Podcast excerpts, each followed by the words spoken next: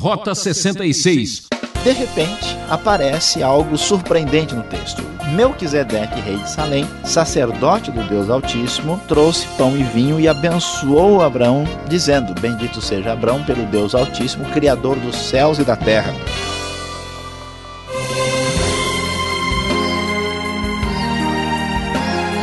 Programa Rota 66 segue sua jornada e nós esperamos que você tenha progredido com esses estudos em Gênesis, o primeiro livro da Bíblia.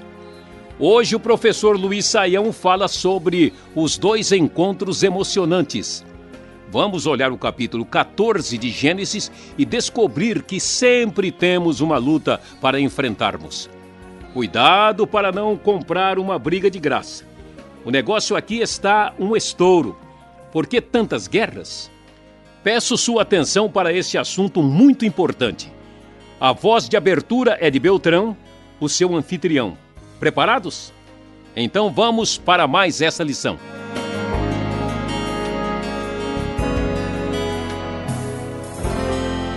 Rota 66, hoje, capítulo 14 do livro de Gênesis vamos falar sobre dois encontros emocionantes. Como vimos no capítulo 13, houve uma briga de família, um desentendimento entre Ló e Abraão. Os dois se separaram, cada um foi para uma direção. Ló baseou-se naquilo que ele podia ver, baseou-se simplesmente na beleza que se punha diante dos seus olhos enquanto que Abraão não caminhou por essa direção, permitindo a Ló fazer a decisão. Abraão está numa oposição a Ló como alguém que está se baseando na palavra divina, enquanto Ló caminha por aquilo que vê. Vimos que Ló acabou escolhendo o melhor, baseado apenas naquilo que ele via.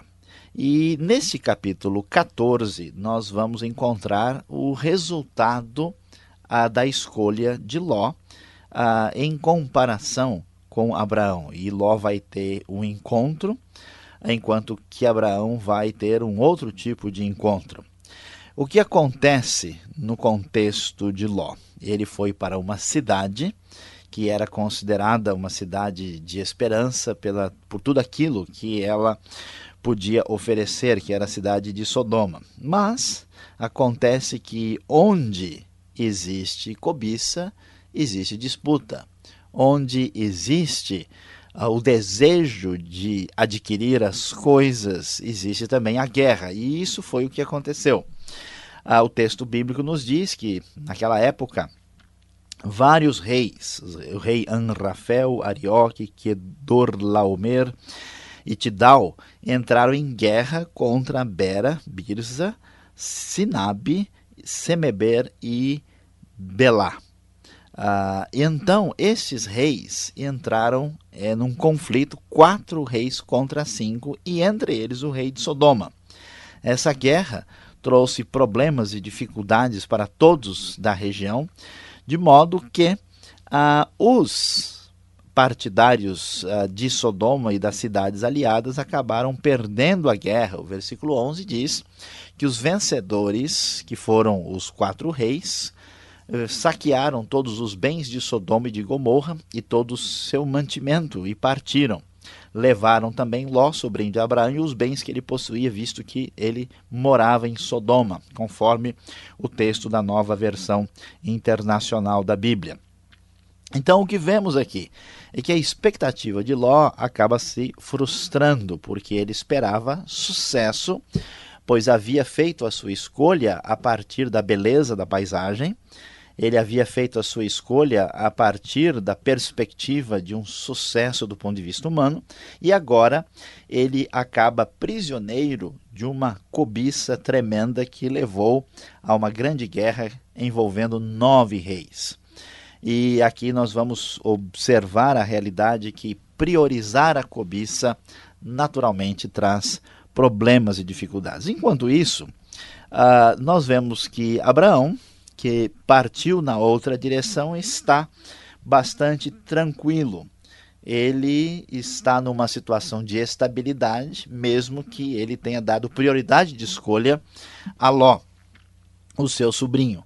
E então nós vamos observar que o texto nos diz no versículo 14 que quando Abraão ouviu que seu parente fora levado prisioneiro, mandou convocar os 318 homens treinados, nascidos em sua casa, e saiu em perseguição aos inimigos até Dan.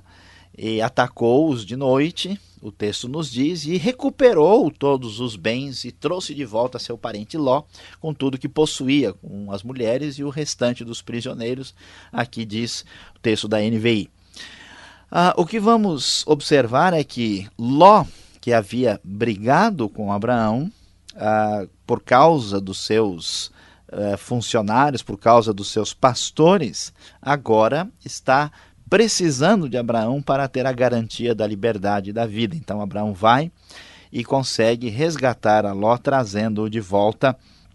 E o texto nos mostra que aquele que fez a sua escolha a partir dos princípios puramente humanos da visão acabou sendo muito frustrado nos seus propósitos finais e depende agora de Abraão, que estava dirigindo a sua vida não pelo que via, mas sim por, pela palavra e pela promessa divina. Ah, em seguida, depois desse encontro terrível no meio da guerra, aqui nós temos né, o, o, Iraque da antiguidade, a região inclusive é a mesma, então a guerra, veja, é mais antiga do que a gente imagina. Guerra não surgiu com tecnologia, mas surge por outros motivos.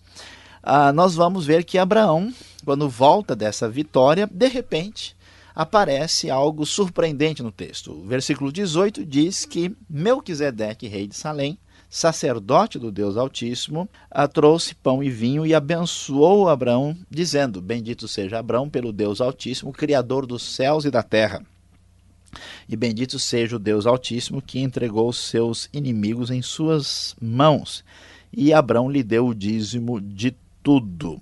É muito impressionante a figura que surge aqui, ah, vamos dizer, de uma maneira inesperada, a figura de Melquisedeque. Ele é um personagem diferente e, surpreendentemente, Abraão, ah, chamado ainda de Abraão aqui, foi abençoado por esse sacerdote do El Elion, ou seja, do Deus Altíssimo.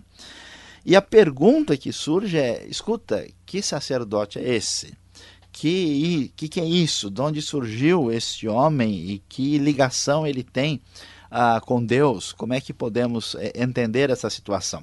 Observe a lógica do texto, porque enquanto Ló se baseia pelos olhos e acaba encontrando a guerra e a prisão, Abraão, que está seguindo a palavra divina, encontra um sacerdote do Deus Altíssimo e recebe a bênção, uma bênção espiritual.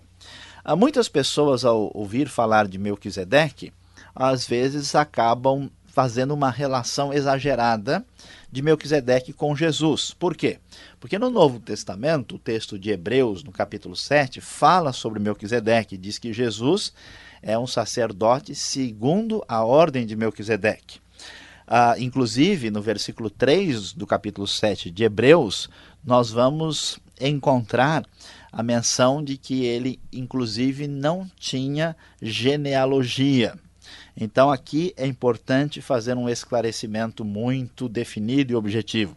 Melquisedeque, Melquisedeque não é Jesus.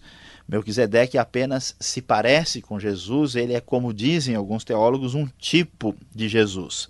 Ele era semelhante a Jesus no aspecto sacerdotal.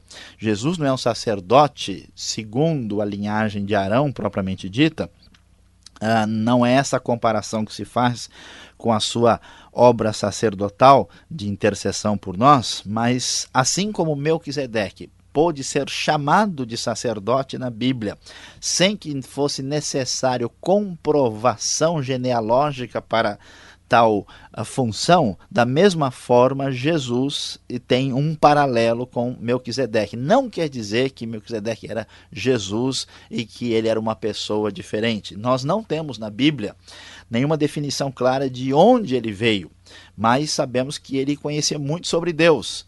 E mais ainda que Abraão aceita a bênção de Melquisedeque. Agora, vale a pena prestar atenção que Melquisedeque ele é, está num contexto com Abraão em que aparentemente só Abraão conhece a Deus. Deus aparece a Abraão num contexto idólatra na Mesopotâmia, convoca e chama Abraão para uma determinada obra uh, de redenção histórica. E de repente aparece esse Melquisedeque, que provavelmente é um sacerdote da própria região de Canaã, de um dos povos ali. Por isso ele é sacerdote do Deus Altíssimo, ou seja, o Deus que está acima dos outros.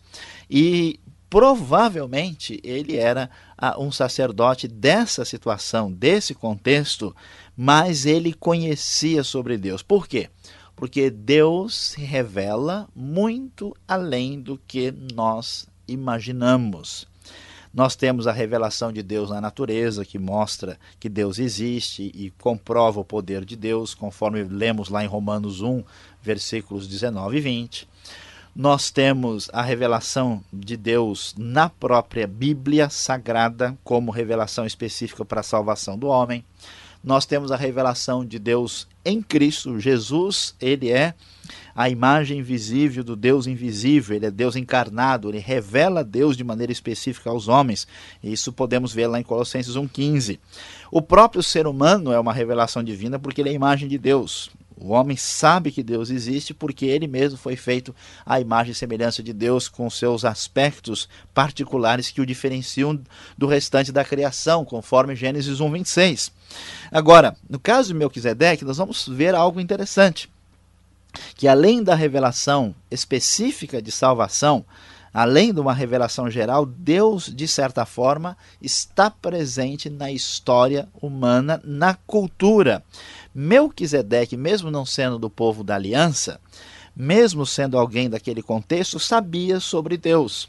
E como Melquisedeque, muitos povos sabem muita coisa sobre Deus. Por isso que quando ouvem o evangelho, eles têm ponte com a mensagem do Evangelho, porque ah, eles não são pessoas que desconhecem Deus inteiramente. Eles conhecem a Deus pela natureza e também, em parte, pelo testemunho deixado na cultura através da história. Então, Melquisedeque devia ter informações, conhecimento através dos seus ancestrais ou de outros contextos culturais que o permitiam ser um sacerdote do Deus Altíssimo e aqui considerado por Abraão. Então, veja só, muita gente vai abrir o coração para o Evangelho, porque através da sua experiência cultural e histórica, ele conhece já alguma coisa que o prepara para receber a revelação completa de Deus em Cristo Jesus. E então, aqui nós vamos ver essa experiência extraordinária de Abraão, que tendo encontrado esse sacerdote do Deus Altíssimo, é abençoado. A bênção envolve uh, um, uma bênção voltada uh, para Abraão uh, e pelo, para o, pelo Deus que o criou e que acabou dando-lhe a vitória, diz o versículo de número 19, que entregou seus inimigos em suas mãos, e Abraão, como sinal de gratidão e reconhecimento da bênção divina, agora confirmada especificamente por Melquisedeque, uh, lhe dá o dízimo de tudo que possuía. E assim, então, o texto do capítulo 14 termina ah, quando Abraão faz uma espécie de acordo final com o rei de Sodoma, mas nos mostra, no final das contas, que quem se dirige por princípios puramente humanos e dos olhos acabará frustrado. Aquele que permanece esperando na palavra divina, ah, certamente será abençoado pelo Deus Todo-Poderoso.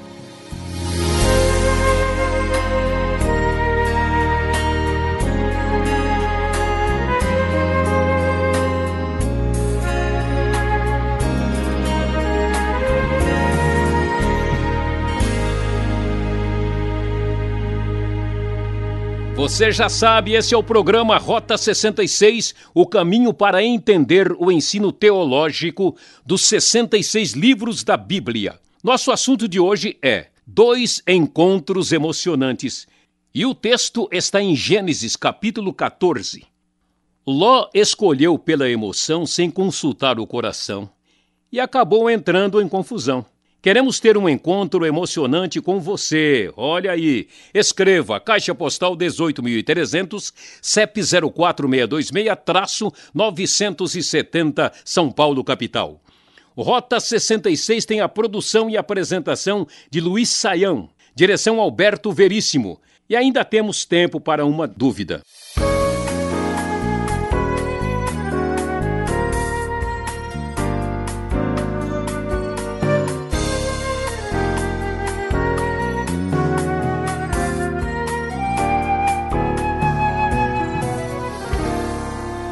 Chegamos agora naquela parte onde que podemos fazer a nossa pergunta, podemos interagir aqui com o professor Luiz Saião.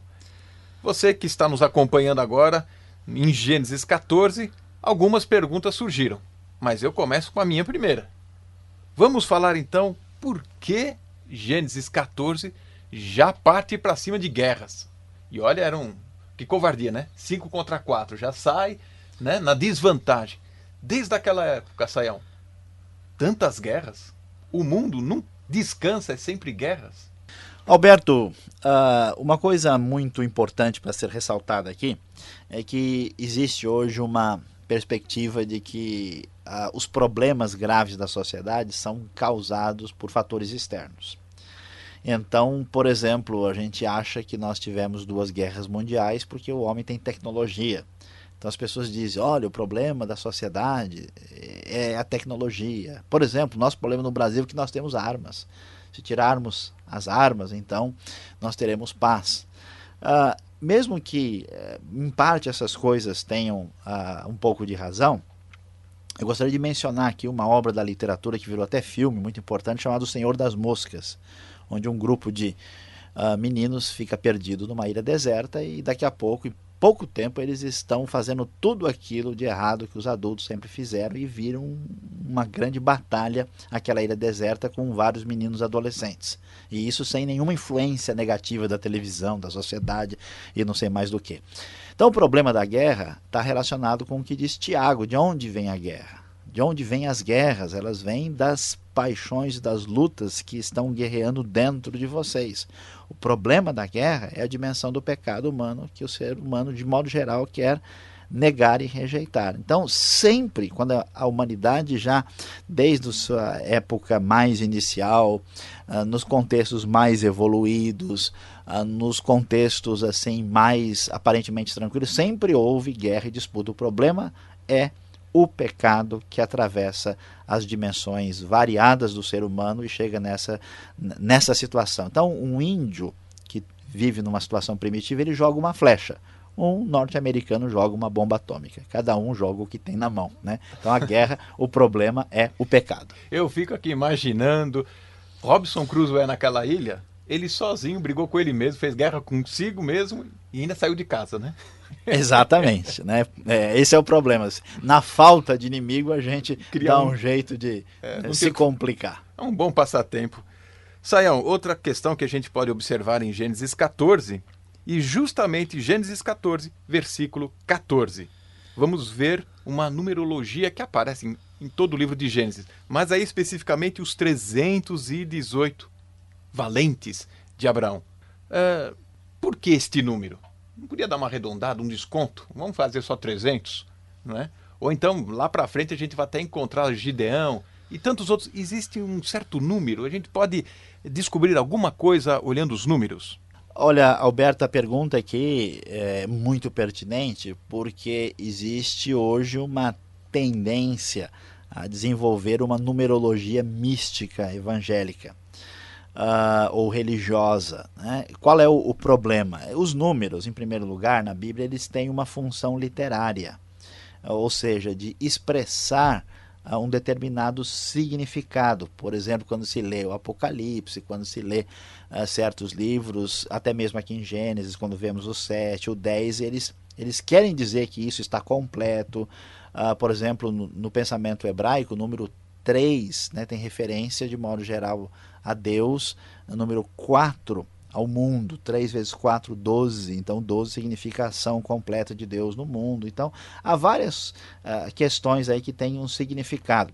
Outros números são simplesmente históricos. Por que 318? Porque Abraão contou lá e tinha 318 homens preparados para a guerra no meio daqueles que trabalhavam. Ele era um patriarca, uma pessoa, vamos assim dizer, bem de vida. Um empresário da época. É, um empresário bem sucedido. Né? Agora, o problema é que algumas pessoas começam a extrapolar, ir além, né? e achar que ah, se ele tiver, por exemplo, 318 Bíblias na sua casa, que de alguma forma ah, ele vai ser mais abençoado, ou se ele participar de 318 cultos durante um ano, quem sabe ele vai ser uma pessoa ah, com dividendos financeiros mais ah, ah rentáveis, mas o raciocínio texto bíblico não permite isso. Então nós temos que ser cautelosos, entender o significado, uh, entender uh, às vezes a história do texto, mas não partir né, para essa numerologia exagerada, porque senão nós vamos uh, sair fora daquilo que realmente Deus deseja.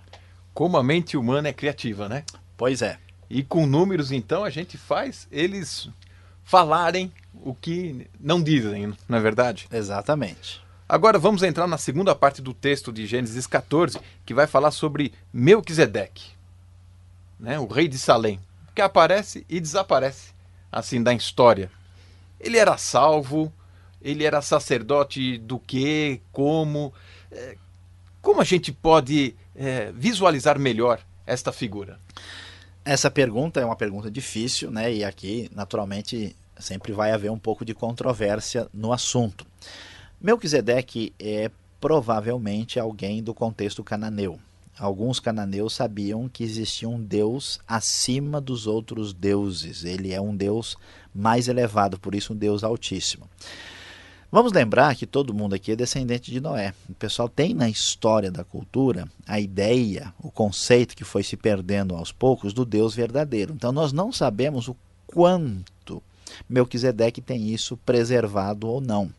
Além disso, através da sua própria experiência de vida na busca de Deus, ele pode ter aprendido muitas coisas. Agora, se ele é salvo ou não, isso permanece algo misterioso, né? porque nós não temos a noção exata de até onde Melquisedeque conhecia Deus. O que é importante destacar é que o texto quer mostrar para nós que Deus é conhecido ah, de maneira um pouquinho mais substancial do que a gente imagina, mesmo por aquelas pessoas que não fazem parte do povo da aliança.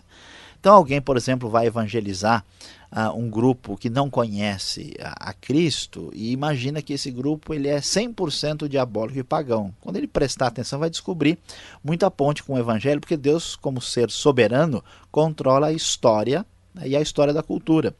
Agora, um detalhe importante precisa ser ressaltado é que essas pessoas precisam ouvir sobre Cristo, porque sem Cristo ninguém pode ter a salvação. Eles têm um conhecimento, uma revelação maior do que simplesmente a natural ou geral, uh, e que predispõe ou possibilita entender o evangelho mais facilmente. Né?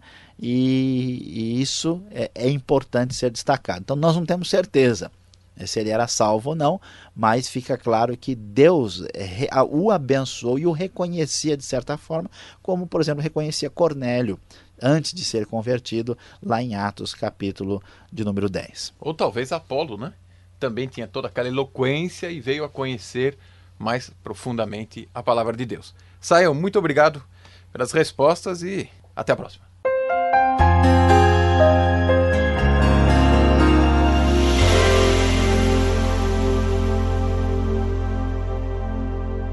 Depois de tudo que vimos aqui em Gênesis 14, chegou a hora de pensarmos o que isso tem a ver com a minha vida.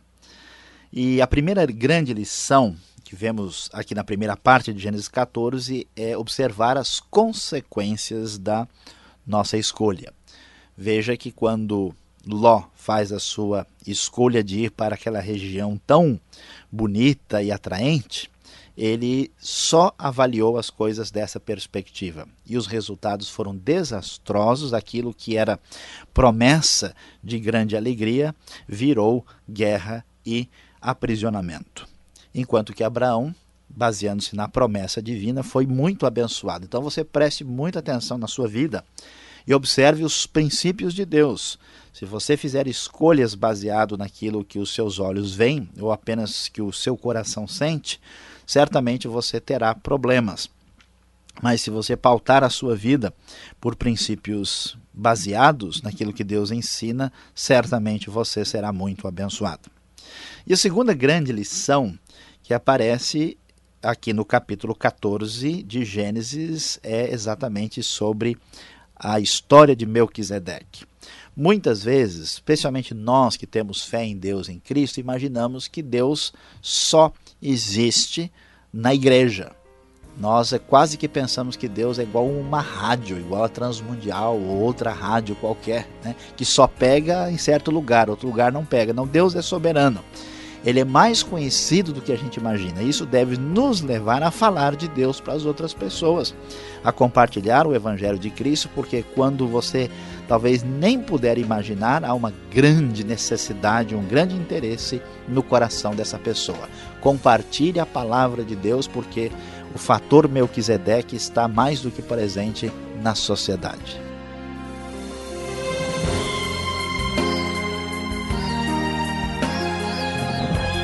É que pena, e terminamos aqui mais um programa Rota 66. Marque essa sintonia e não perca o horário, pois ainda temos muito que dizer. Combinado? Um forte abraço do Beltrão e até lá.